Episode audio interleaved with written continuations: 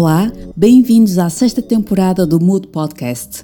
Eu sou a Maísa Carvalho e estamos de volta com uma convidada que nos dá uma boa ajuda para nos orientarmos na cidade e nas nossas carreiras profissionais.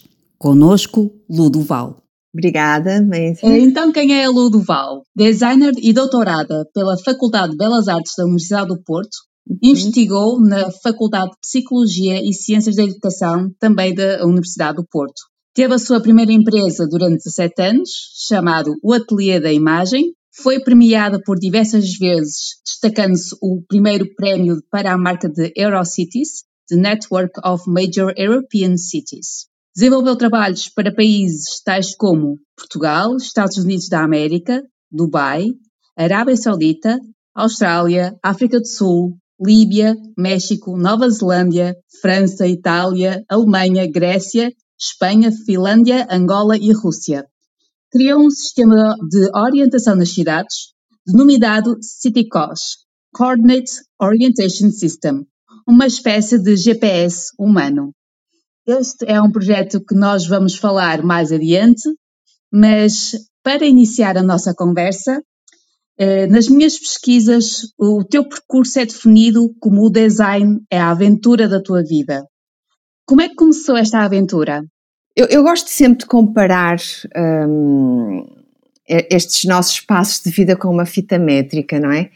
Uh, e falar de centímetros, porque eu julgo que vamos andando de centímetro em centímetro e vamos depois construindo, construindo assim alguma metragem uh, um, de algumas histórias. Por isso, ah, como é que isto surge? Eu posso dizer que há aqui dois grandes passos que é, que é, que é o meu curso, não é? Depois é o, o ateliê que eu monto. Por isso, é esta, esta vontade de, de, design acho que se revela já desde pequenina, não é? E depois tive um, a oportunidade de poder escolher eh, esta minha paixão quando decidi depois um, ir para a Escola Superior de Belas Artes na altura, não é? Uh, onde fiz a licenciatura e, e depois uh, montar o ateliê, que era o meu grande sonho, não é? Por isso eu começo a concretizar o meu sonho, a caminhar um pouco, como eu costumo dizer, sobre as nuvens, logo a seguir ao curso. Por isso, desde sempre tenho esta, este apetite pelo, pelo design. Quando abro o meu primeiro ateliê nos clérigos, não é? Logo a seguir ao curso, eh, é o meu grande motor, não é? Por isso eu consigo fazer todos os dias uh, design, escolho o design da comunicação, porque era ali precisamente onde eu queria estar uh, e da forma uh, que tivesse que ser, eu ia aceitar, porque era a minha grande paixão. Naturalmente que todos nós temos tendência para muitas áreas, não é? Por isso eu, eu, eu escolhi o design, mas uns anos atrás eu também sentia algum apetite pela psicologia, arquitetura, talvez algumas áreas da engenharia, mas porque somos, funcionamos um pouco em 360 graus a nível de, de apetências e de competências como, pessoa, como humanos que somos. Mas o que falou mais alto foi, foi o design e foi o meu caminho e o design da comunicação. Nunca tive dúvidas sobre a minha orientação eh, para esta área desde o início eh, para o design, não é? Uhum. Sim, porque também nós ao estudarmos design é-nos incutido que nós temos que saber um bocadinho de psicologia, um bocadinho de, eh, de development, um bocadinho de tudo, até de multimédia. Exato, exato. Vamos recuar até à Lu, que andava na universidade. Ok. É, hoje nós estudamos design com a ajuda das novas tecnologias e também com a ajuda do Dr. Google, por assim uhum. assim dizer. Uhum. É, na, principalmente nas gerações mais recentes, é difícil imaginar uma altura estudar design sem essa grande bengala. Uhum. Então, como é que foi estudar design sem estes recursos digitais? Eu acho que vão-se mudando uh, as alturas e as épocas e mudamos o, a tipologia da dificuldade. A dificuldade que nós tínhamos na altura era mais a nível uh, técnico e, e, e, também conceptual. Na altura também usávamos a tecnologia, não a digital, que são os computadores, mas usávamos uma série de tecnologia de equipamento uh, que nos permitia chegarmos a, a alguns aos nossos objetivos. Por isso, talvez existisse maior concentração uh, na parte conceptual e depois a concretização era com os meios que nós tínhamos, não é?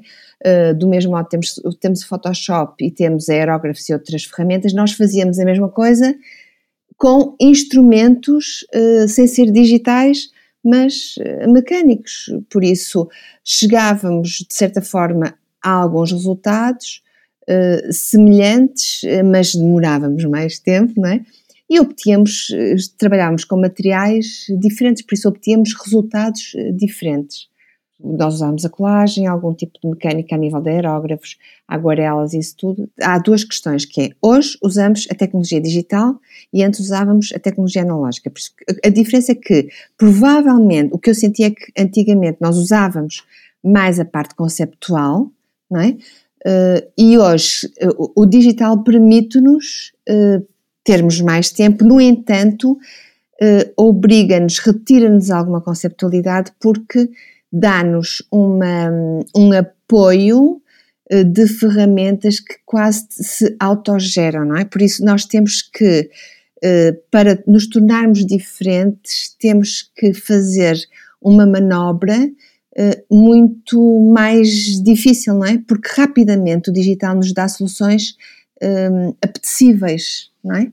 E julgo que para sermos diferentes não é tão fácil, não é tão fácil. Sim, até porque nós, quando estamos a, a trabalhar numa ideia, há sempre alguém do outro lado do mundo que teve a mesma ideia e que se calhar teve mais recursos que nós e conseguiu trabalhar nessa ideia com melhores materiais, com, com melhores meios do que nós. Sim, quer dizer, mas esta questão de nós podermos ter ideias semelhantes em, em, qualquer parte do mundo, eu julgo que até é uma coisa que eu às vezes costumo comparar um pouco com o surgimento da tesoura ou, ou um instrumento semelhante a isso que surge na, no planeta, na altura, numa pré-história, em que não existem uh, modelos de comunicação e por isso este sistema de corte surge de forma semelhante em várias partes do planeta.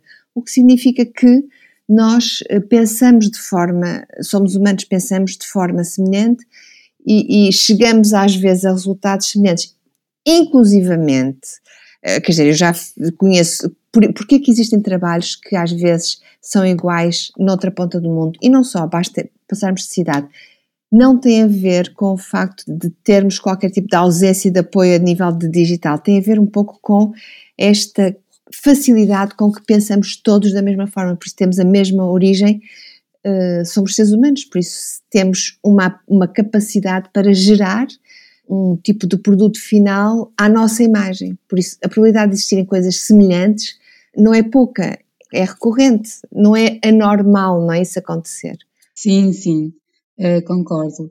Uh, agora passamos da universidade para o ateliê da imagem onde tu uh, trabalhaste com vários estagiários, com vários designers e tiveram que trabalhar em conjunto. Quais são as competências essenciais para uma pessoa trabalhar em equipa? Ora bem, o trabalho de equipa é, é realmente uma das questões mais importantes para, para, para nós conseguirmos produzir uh, alguma coisa com, com significado e uh, com competência. É? Uma das coisas que eu noto, se me permitires, antes do trabalho de equipa, de falar do que é que o ensino uh, precisa, não é? Porque falaste dos estagiários. Eu sinto imensa necessidade que os alunos que saem das faculdades possam ter algumas hum, competências mais fortes relativamente ao nível de trabalho, não é? Uh, precisamente para depois poderem uh, trabalhar, uh, trabalhar em equipa. Por isso, o trabalho de equipa parece-me que é muito importante para haver uma mistura. Primeiro, criar-se criar um clima de confiança, que eu estou sempre a referir isto, clima de confiança é muito importante para nós produzirmos um bom trabalho. Termos uma equipa com, com poder de decisão, por isso não termos equipas subordinadas a um gestor que diz façam este e aquilo outro. Por isso, há um, um, título mais ou menos de trabalhos que têm que ser feitos, mas tem que haver uma certa autonomia, por isso tem que haver um poder próprio para que a criatividade possa surgir de forma mais próxima da inovação, uh, sem estar ali condicionada a alguma indicação uh, uh, do que está a gerir essa equipa, não é? Um, temos que, por isso, ter um trabalho e métodos comuns. Eu julgo que num trabalho de equipa é importante assegurarmos que todos os membros dessa equipa estão, uh, percebem os objetivos que se pretendem, uh, que aquele gestor está, pretende, não é? Um, mas como se fosse uma equipa de, de, um jogo, não é? E cada elemento, perceber que cada elemento é vital nessa equipa e que faz parte do todo, não é? E que esse todo segue uma estratégia única. É importante as pessoas perceberem que são reconhecidas, cada membro é reconhecido, não é? Uh, e podermos tirar uh, proveito da diversidade de cada um. E, e isso faz-se com reforços positivos. O reforço positivo numa equipa uh, é muito importante, a meu ver.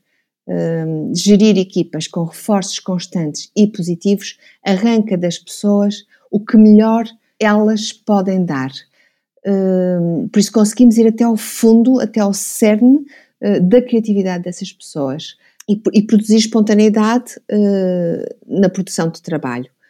Depois, procurar soluções para que, quando há atritos ou conflitos na, na, nas equipas, não é? Nós podermos criar um bom ambiente e, e, e por isso aqui o gestor tem uma grande uh, tem que haver um moderador que, que, faça ali uma gestão interessante. Quando a equipa é maior, quando é mais pequena. Não, mas eu acho que um bom trabalho só se produz com um bom ambiente uh, de uma equipa.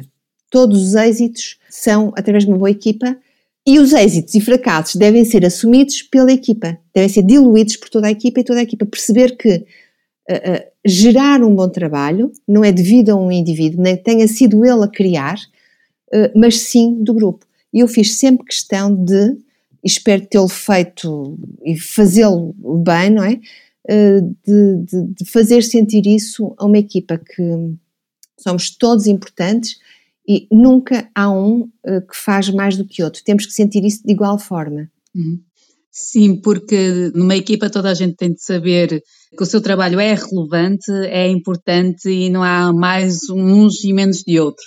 Exato, sem dúvida acreditei sempre nisso, sempre. E, e, e, eu julgo que por isso é que eu tive aqueles 20 centímetros de, de ateliê uh, com equipas fantásticas, não é? E correu sempre tão bem porque hum, isso acontecia na equipa, não é? Nós sentíamos que havia equidade uh, em tudo, tínhamos todos direitos uh, a tudo, não é? E, e, acho que nas equipas tem que ser um pouco assim, mas sem dúvida que depende da quantidade de pessoas, porque se, tam, se estou a dirigir, por exemplo, uma equipa de poucas eh, pessoas é mais fácil, se a, a equipa amplia, eh, tem que haver assim algo, ah, pronto, é diferente, não é? Um, por falar também em competências e trabalhar a equipa e trabalhar com pessoas diferentes, neste momento fala-se muito do síndrome do impostor, que é um síndrome das pessoas, por mais talentosas e por mais criativas que sejam, têm sempre aquela noção que ah, eu, sou, eu sou um impostor, eu sou uma fraude, eu não, eu não faço nada disto, eu não consigo fazer isto e toda a gente vai chegar a um dia e que se vai se aperceber que não, eu não sou assim, eh, não sou assim tão competente como as pessoas eh, me julgam. O que é que tu achas disso? Bom, eu, eu acho que é normal uh, nós termos alguma consciência que, que, sabemos sobre aquela matéria, não é? E, e, que também a desconhecemos, não é? Mas eu julgo que, que isso deverá ser moderado e calibrado e equilibrado inter-equipas, intra-equipas e juntamente com o cliente. Por isso, eu, eu, confio que eu confio nas grandes, nas redes e confio na energia que se pode, possa criar nas redes, por isso eu não confio que, eu não acredito que possa existir alguém com, porque tive se calhar, trabalhei sempre nestes modelos, não é? Talvez com, e, e trabalho com equipas pequenas, por isso tenho a consciência que é possível de nós produzirmos uh, trabalhos em que isso não acontece. Obviamente que há ideias, há culturas, formas de se expressarem diferentes da nossa realidade portuguesa. O que é que aprendeste a trabalhar para pessoas de outros países? Olha, há muitas histórias engraçadas relativamente a isso. Uma delas tem, tem a ver com da Arábia Saudita. Nós tivemos que fazer a, a cultura do design lá é diferente da nossa, por isso. E, e, e o, o, sistema de leitura, nós fazemos esquerda-direita, eles fazem ao contrário e por isso to, toda a significação do, do, do que é que a gente desenha, do, do que nós produzimos em design, altera. E ter que lidar com isso obriga-nos a sabermos e a trabalhar com outras especialidades que nos ensinam que o design não é uh, universal. Percebi neste exemplo que fazer design que toda a gente entenda não é possível. Não, é? Uh, não existe isto. E um dos exemplos é que, por exemplo, a, a McDonald's adapta-se à realidade do país em que está instalado e lança, por exemplo, pratos típicos que fazem as delícias dos habitantes locais, não é?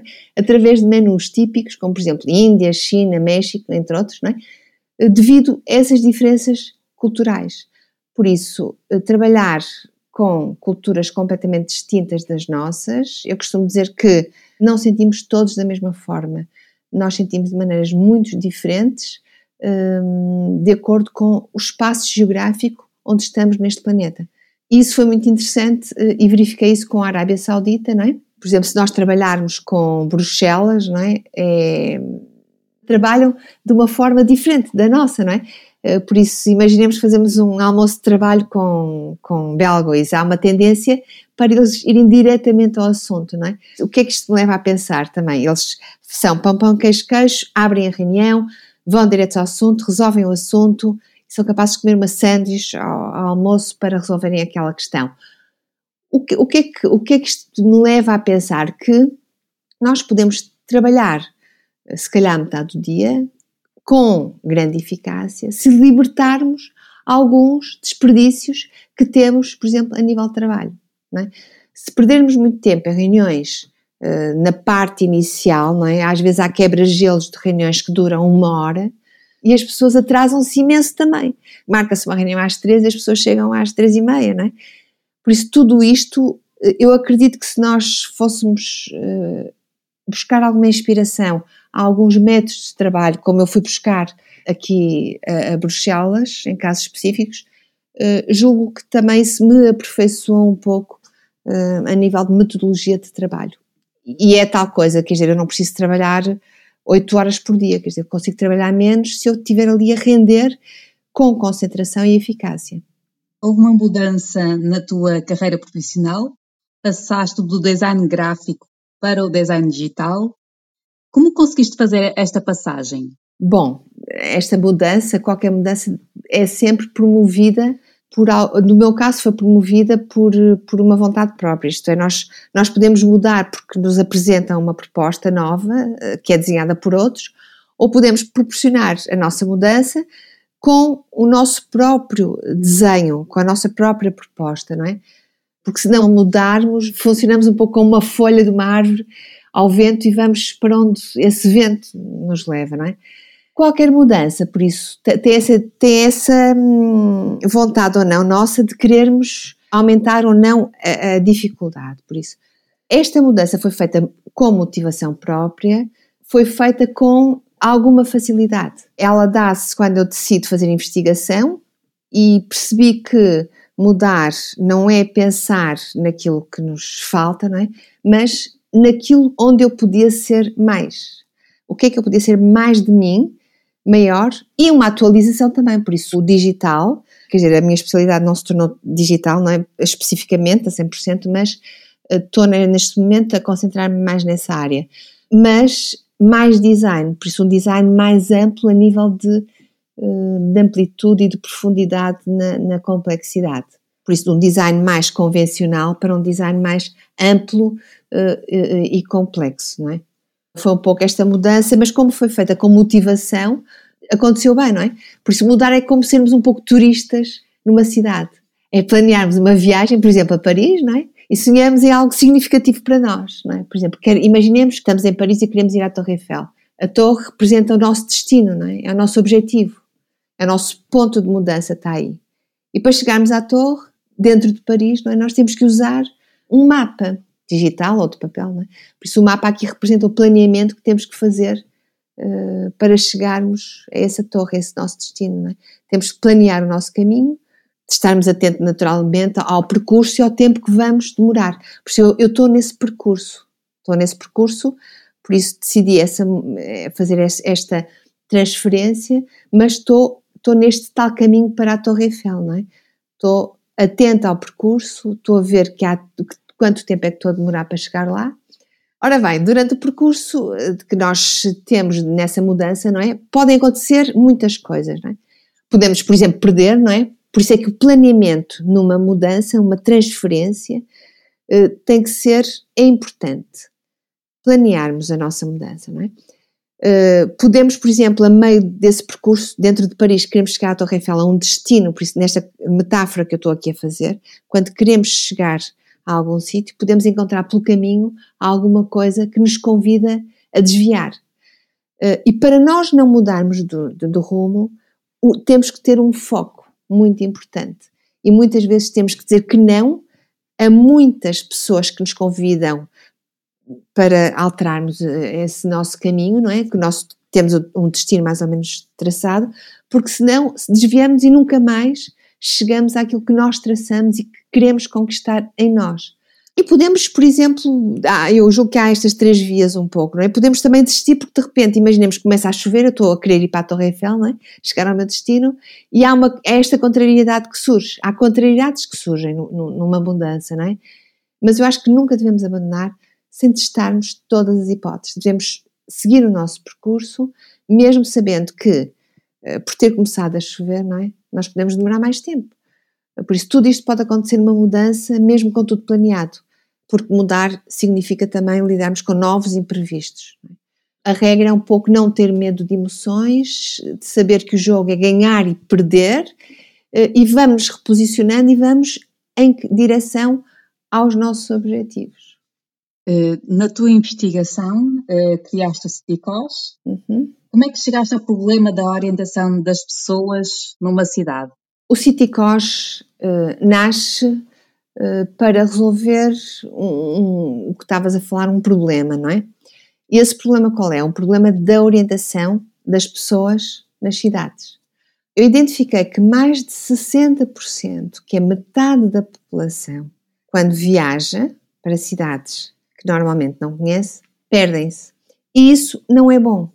Isto é, elas perdem-se não querendo que isto tivesse acontecido e elas próprias descrevem que isso é algo que é indesejado, é angustiante, estressante e muito negativo. Apesar de já existirem vários apoios para as pessoas se deslocarem, não é? por exemplo, GPS, mapas digitais, sinalética na rua, eh, pessoas nos locais que nos, que nos informam, olha, vá por aqui, vá por lá, as pessoas continuam a perder-se. Perdem a sua referência de onde estão localizadas naquele ponto da cidade. Não há nenhum instrumento que eu tenha identificado que diga que as pessoas sabem onde estão localizadas naquele espaço geográfico, que não é a mesma coisa que o ponto azul quando a gente usa nos mapas digitais do GPS. Isso diz que há um ponto azul, você está aqui, mas não diz no meio da cidade onde é que a pessoa está, está a sul, a norte, à esquerda, à direita, não é? Por isso, o CityCos, depois de ter sido feitos testes em laboratório e terreno, revelou que as pessoas passaram a conseguir se localizar à velocidade 400 vezes um, mais do que os sistemas convencionais. Por isso, uh, mesmo sabendo que orientarmos-nos tem a ver, é um sistema que nós não podemos usar só um instrumento para nos orientarmos. Temos que usar várias coisas: telemóvel, sinalética, mapas de papel, mapas digitais, vários instrumentos para podermos sair de um ponto A para o ponto B. Imaginem o que é vocês deslocarem-se sem mapas, sejam eles ou sinaléticas. Perdiam-se a cada segundo que andavam porque a orientação é um, é um, é um movimento pendular entre o ponto A e o ponto B. Nós vamos andando, depois estamos perdidos uns minutos, depois encontramos, voltamos a andar, até conseguirmos chegar àquele ponto. E o CityCos nasce precisamente para comatar uma falha, que não é uma falha, é, um, é uma coisa que não está resolvida. Não é? E por isso é um corte de conhecimento, de design, de psicologia, de direito, de matemática. É, é, é um trabalho que é feito por muitas pessoas. Não gosto de atribuir este trabalho à minha exclusividade, não é? Porque houve uma equipa de imensas pessoas que participaram nisto, amigos, família, eh, equipas, pessoas que não conheciam, por isso é um trabalho quase comunitário que dá origem e que essas próprias pessoas dizem, vão acrescentando as falhas que sentem. O Citicós nasce, é um filho de uma série de pessoas, de uma comunidade que diz que sente falta daquilo. Por isso o Citicós começa a surgir como alguma coisa que é comum a todos. O Citicós tem um grande concorrente, um enorme concorrente, chamado Google Maps. Sim. Vamos imaginar que tens um viajante, uhum. esse viajante está a usar o Google Maps. Uhum. Como é que o vais convencer a utilizar o CityCos? Ok. A concorrência, neste caso, só serve para uma coisa, que é para nos ajudar a crescer. E eu, neste caso, quando fiz a investigação, inicialmente o, o GPS podia ser alguma coisa que estava a resolver algumas questões. Mas eu depois casei-me com ele, isto é, eu não ele, ele não é ele não é meu concorrente, ele é eh, o meu marido ou o meu companheiro, isto é, nós andamos lado a lado. Porquê? Porque o que ele faz, eu não faço, e o que eu faço, ele não faz. Eu não consigo dar o ponto azul, mas eu uso o ponto azul dele dentro da minha quadrícula, que ele não tem. Por isso, o que é que ele me dá? Dá-me esse ponto azul que é fundamental e com o qual nós já não conseguimos viver sem e que é um grande amigo nosso. É como se fosse um motorista. O Google Maps é uma espécie de motorista uh, virtual. Leva-nos, eu digo, leva-me ali, ele leva-me, é o que ele me diz. E eu preciso dele para que depois no CityCos ele ajuda o CityCos e eu vou ajudá-lo também. Como? O que é que ele também precisa de mim? É, uh, no caso do CityCos, o que é que acontece? Vamos supor que uh, nós vamos, vamos viajar para uma cidade que se chama, por exemplo, Peterlee. E a gente pensa, onde é que isso fica? Não sabemos. Ok, não interessa, fica no Reino Unido. Ok, muito bem, temos uma cidade. Eu pergunto assim, pronto, quando vocês pensam nessa cidade, chegam lá, imaginemos que usamos o Google Maps, tem o ponto azul ali. Não, eu sei que nós vamos com a viagem planeada e usamos o Maps para nos levar aos sítios. O que é que o CityCos vai fazer? Vai fazer outra coisa, vai usar também isso e vai, e vai acrescentar outra coisa. Porque, por exemplo, a sinalética não retira informação de GPS. Se nós não tivéssemos sinalética de rua, não conseguíamos navegar. Se nós não tivéssemos pessoas locais que nos dissessem, olha, essa rua está fechada, não pode ir por aí, que o GPS, o Google Maps não está atualizado, não é? Nós também perdíamos. Por isso precisamos de tudo, precisamos de um conjunto multirrelacional para nos orientarmos. E o CityCost nasce como essa uma outra ajuda. E qual é a ajuda do CityCost? O que é que ele vai fazer? Nós chegamos, por isso, a uma cidade, e eu até vou perguntar em relação ao Porto. Imagine, não sei, há pessoas que conhecem o Porto, não é? Se nós conhecermos o Porto, sabemos mais ou menos como é que é a cidade. Então, eu pergunto-vos assim, ok, vamos então ao Google Maps e vamos ver o Porto. Qual é o desenho da cidade de Porto? E pergunto, é assim arredondado? Vocês conseguem ver alguns limites, eh, como é, ultrapassa o Rio Douro para baixo, é mais para a esquerda? Que tamanho é que tem? É um quadrado? É retângulo? Eh, é uma cidade grande? É uma cidade pequena? Quantos quilómetros? eu posso percorrê-la toda a pé. O que é que o CityCos nos vai ajudar? O que é que ele vai contribuir aqui? Ele vai contribuir precisamente para nós respondermos a estas dúvidas que as tais pessoas que construíram este bolo sentiram quando viajaram. E o que é que é? Por exemplo, agora digo assim: o Porto é uma cidade que é um retângulo na horizontal ao baixo, por isso é um retângulo deitado, não é? E se eu disser que esse retângulo está dentro de uma quadrícula, por isso, uh, o lado esquerdo desse retângulo, que é um retângulo imaginário, está a Foz. No lado esquerdo está a Foz. Vamos, o CityCos o que é que faz? Faz isto. É um mapa mental que é colocado em cima, por exemplo, do Google Maps, mas que nos diz o tamanho da cidade e coloca uma grelha tipo um jogo de batalha naval em cima disso, onde o ponto azul anda dentro dos quadrados. O que é que acontece? Eu tenho à esquerda desse retângulo a Foz, por isso é que o mar no Porto está do lado esquerdo do retângulo. A parte de baixo do retângulo temos o Rio Douro, a todo baixo do retângulo, por isso está todo o Rio Douro, na horizontal. Então temos o mar à esquerda e na parte de baixo Rio Douro. Agora, um novo passo, o que é que é? Em cima desse retângulo, na linha de cima, nós vamos colocar uma quadrícula, né? tal e qual a batalha naval. Em cima, nessa linha, nós, superior do retângulo, colocamos o alfabeto, de A a Z, o alfabeto intacto. E, à esquerda, onde está o mar, na linha esquerda do retângulo, colocamos os números de cima a baixo, 1 a 10. 1 em cima, 2, 3, 4, 5, 6, 7, 8, 9, 10. Fazendo um resumo, nós temos um retângulo em cima da cidade do Porto, dividido aos quadrados. 26 quadrados na horizontal e 10 na vertical. O que dá um total de 260 quadrados nesta quadrícula da Batalha Naval. Então, é em cima desses quadrados que vamos atuar, ou seja, jogar. Como?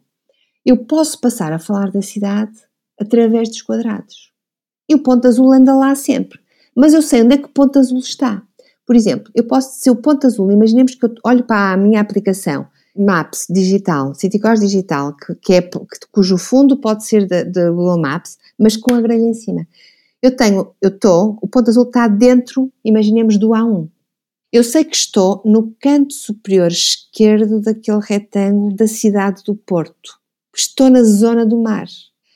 Então, se eu vos disser assim agora, vamos jogar à Batalha Naval. E digo assim: no centro do retângulo da cidade do Porto está a Rotunda da Boa Vista. Fica mesmo que é no quadrado M5, porque o M é meio, é a letra que está meio de A a Z. M5, e, e cruza com o 5, que é de 1 a 10, por isso na horizontal, se cruza, passamos uma linha vertical no retângulo e uma linha a meio, e a meio na horizontal temos uma cruz a meio de retângulo. Esse ponto central é o M5. Por isso a rotunda da Boa Vista fica no M5. E se eu disser assim, e a Ribeira fica no M10, nós começamos a ter uma noção de como é que a cidade é. E se eu disser assim, o centro histórico tem 6 quadrados totais. São 6 quadrados juntinhos, 3 em baixo e 3 em cima. E o parque da cidade também tem 3 em baixo e 3 em cima. Então o que é que isto me faz concluir? Que o centro histórico da cidade do Porto é do tamanho de parte da cidade do Porto. E se eu disser que moro, por exemplo, no M1, por isso M meio lá em cima no 1, no quadrado M1, e que estudo, por exemplo, no M5, estou na rotunda da Boa Vista, por isso andei 5 quadradinhos para baixo, e por exemplo que trabalho no M10, ando mais 5 para baixo. E se eu souber que cada quadrado são 500 metros, isto é 5 minutos a pé, eu sei que do M1 para ir estudar, eu ando 5 quadrados, logo ando 25 minutos a pé. Por isso eu tenho uma consciência, através deste jogo de batalha naval aos quadradinhos da cidade, de quanto tempo eu posso demorar a pé, mas à velocidade neuronal, isto é, à velocidade do nosso pensamento. Eu não tenho que carregar uma tecla desbloquear, por isso eu posso fazer este jogo mental à nossa velocidade. Por isso Cause é um pouco isto que é, e depois, imaginemos que estou no M5 a meio, na rotunda, ligo tenho o pontinho azul lá no quadrado, porque eu sei que quadrado, o, o, pontinho azul está no M5. Se eu não tiver esse quadrado, se eu tiver só o quadrado, a bolinha azul, eu não sei se estou nas, nas se estou para cima na cidade, se estou à esquerda, se estou ao pé do rio. Os testes que eu fiz do City Cost, eu levei para pessoas da cidade do Porto, que elas provavelmente desconheceriam, e, e, e 99, só uma pessoa em cento tal é que soube onde estava, todas as pessoas desconheciam aquele local e não souberam dizer onde estavam localizadas. Por isso, não sabiam se estavam em cima, para a esquerda, para a direita. Não faziam ideia, porque estavam perdidas totalmente. Por isso, mas se eu lhes dissesse assim: olha, vocês estão no M1, elas imediatamente percebem que estão a norte da cidade e ao centro. Têm consciência da cidade.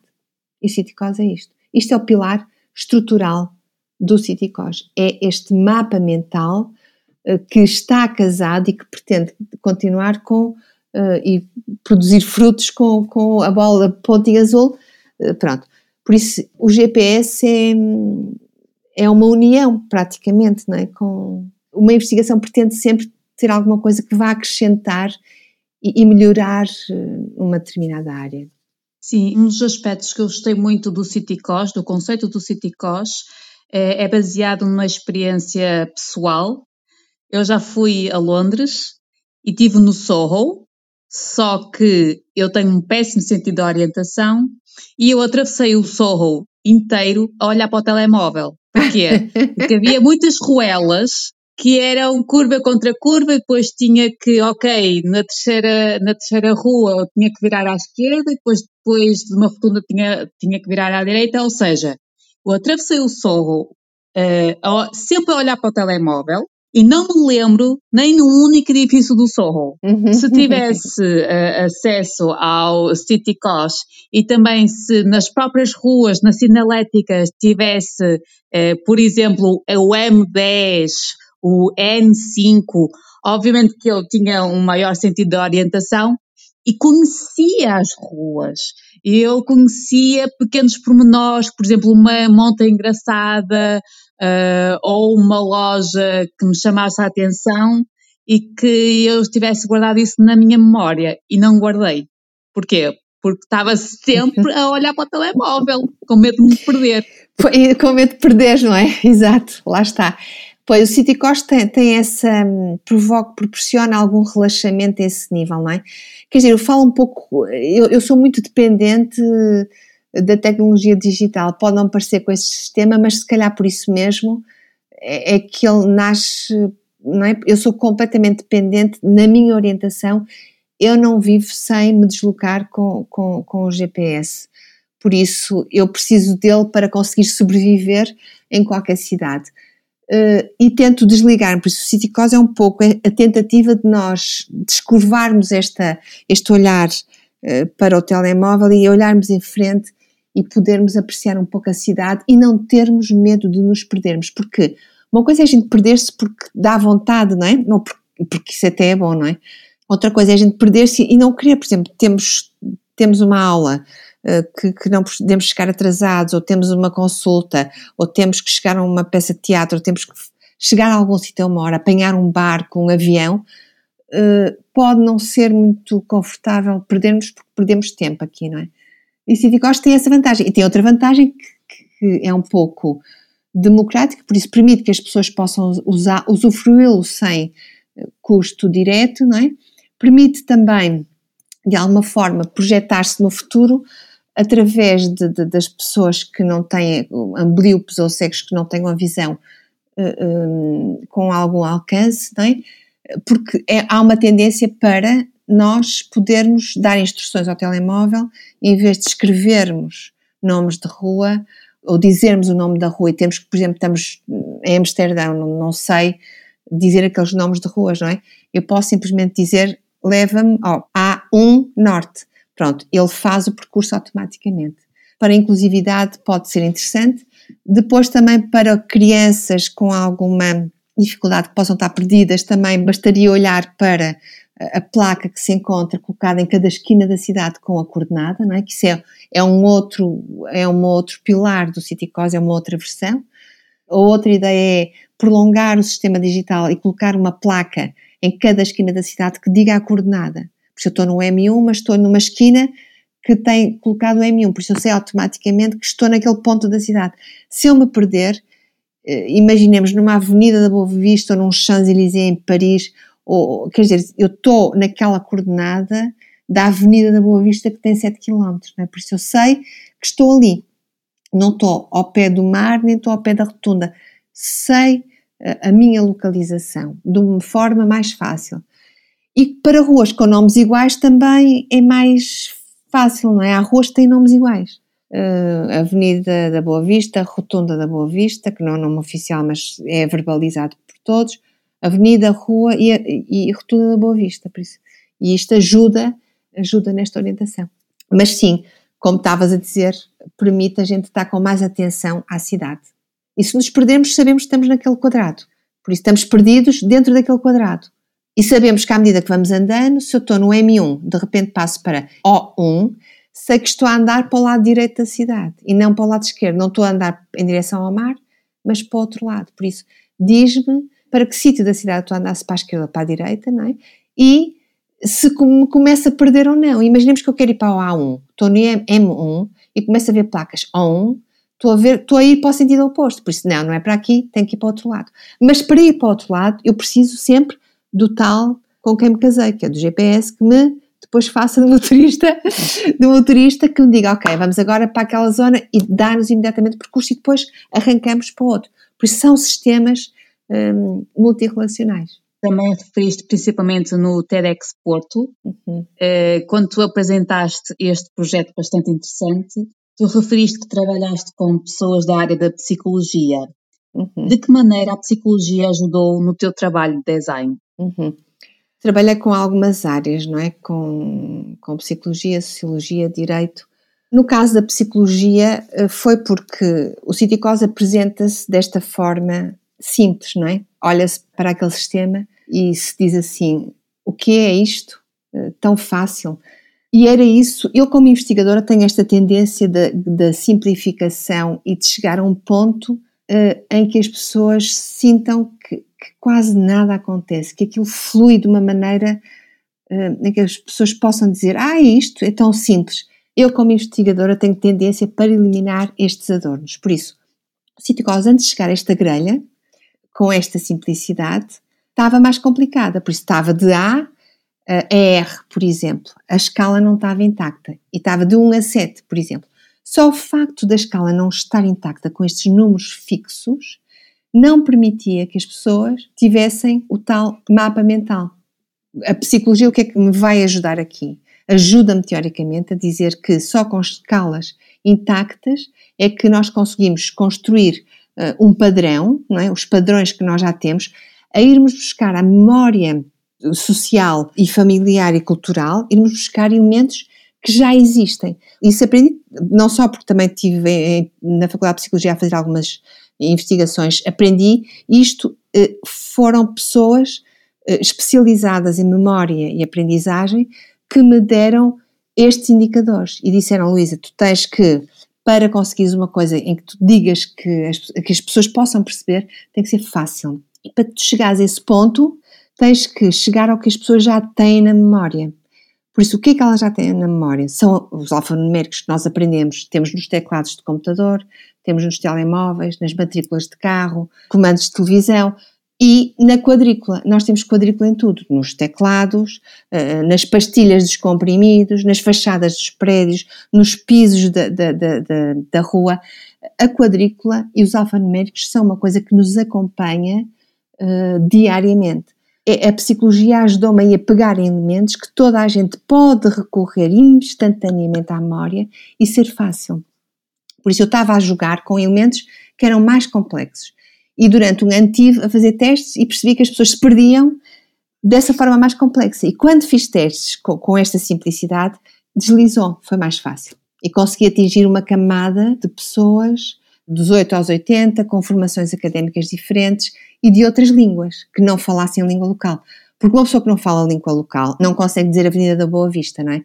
Um, um chinês que vem cá, ou um holandês, não sabe dizer isto, não é? Mas se virem M1, sabem, porque estão ocidentalizados, por isso conhecem este tipo de alfanuméricos, e é uma linguagem que é muito mais abrangente, apesar de nunca se conseguir comunicar na totalidade de uma população planetária, não é? É, é um projeto bastante diversificado eh, em vários eh, campos de, de, conhecimento. O mapa é um instrumento que, que nos permite ter uma grande, eh, é uma imagem poderosíssima que divulga informações de um território que desconhecemos totalmente e que não dominamos. E o mapa tem que comunicar com uma grande amplitude de pessoas. E ao comunicarmos com uma grande amplitude de, pessoas, pessoas que não vivem cá, que são, têm culturas diferentes, têm línguas diferentes, têm idades diferentes, têm métodos de viajar diferentes, temos que ser mais transversais. E para sermos mais transversais, temos que perceber um pouco de, do direito de autor, pegamos em especialistas de direito de autor para saber até que ponto é que as placas podem ser colocadas, da psicologia, de que forma é que um chinês ou, ou um belga pode perceber os alfanuméricos, não é? Uh, sociologia, de que forma é que as pessoas navegam uh, nas cidades, de psicologia também, de que forma é que as pessoas conseguem construir os territórios urbanísticos. Porque quando nós viajamos, que tipo de memória é que nós temos à nossa frente numa cidade? Como é que a gente percebe uma cidade?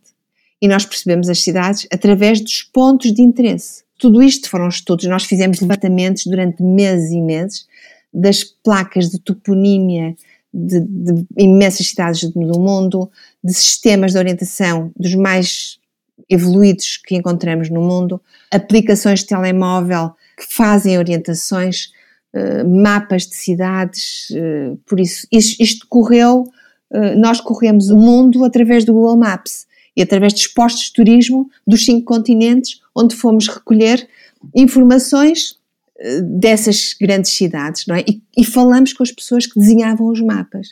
Nós tentamos falar com esses designers, tentamos falar com esses comunicadores e fomos levantar informação aos cinco continentes para conseguirmos construir alguma coisa que pudesse acrescentar um grão de areia uh, num deserto, não é? Nós estamos a chegar ao ponto final da nossa conversa. Esta é a última pergunta. Temos ouvintes que estão a estudar nas universidades, também temos pessoas com experiência profissional de 10, 15, 20 anos, eh, mas que chegaram ao ponto de não saberem qual o caminho a seguir. Precisam de um life coach. Que conselhos dás a essas pessoas?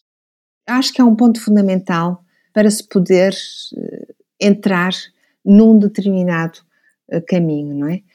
Isso depende uh, da percepção que nós temos das coisas. A única realidade que existe e a única percepção que nós temos da vida e do que podemos fazer é a nossa.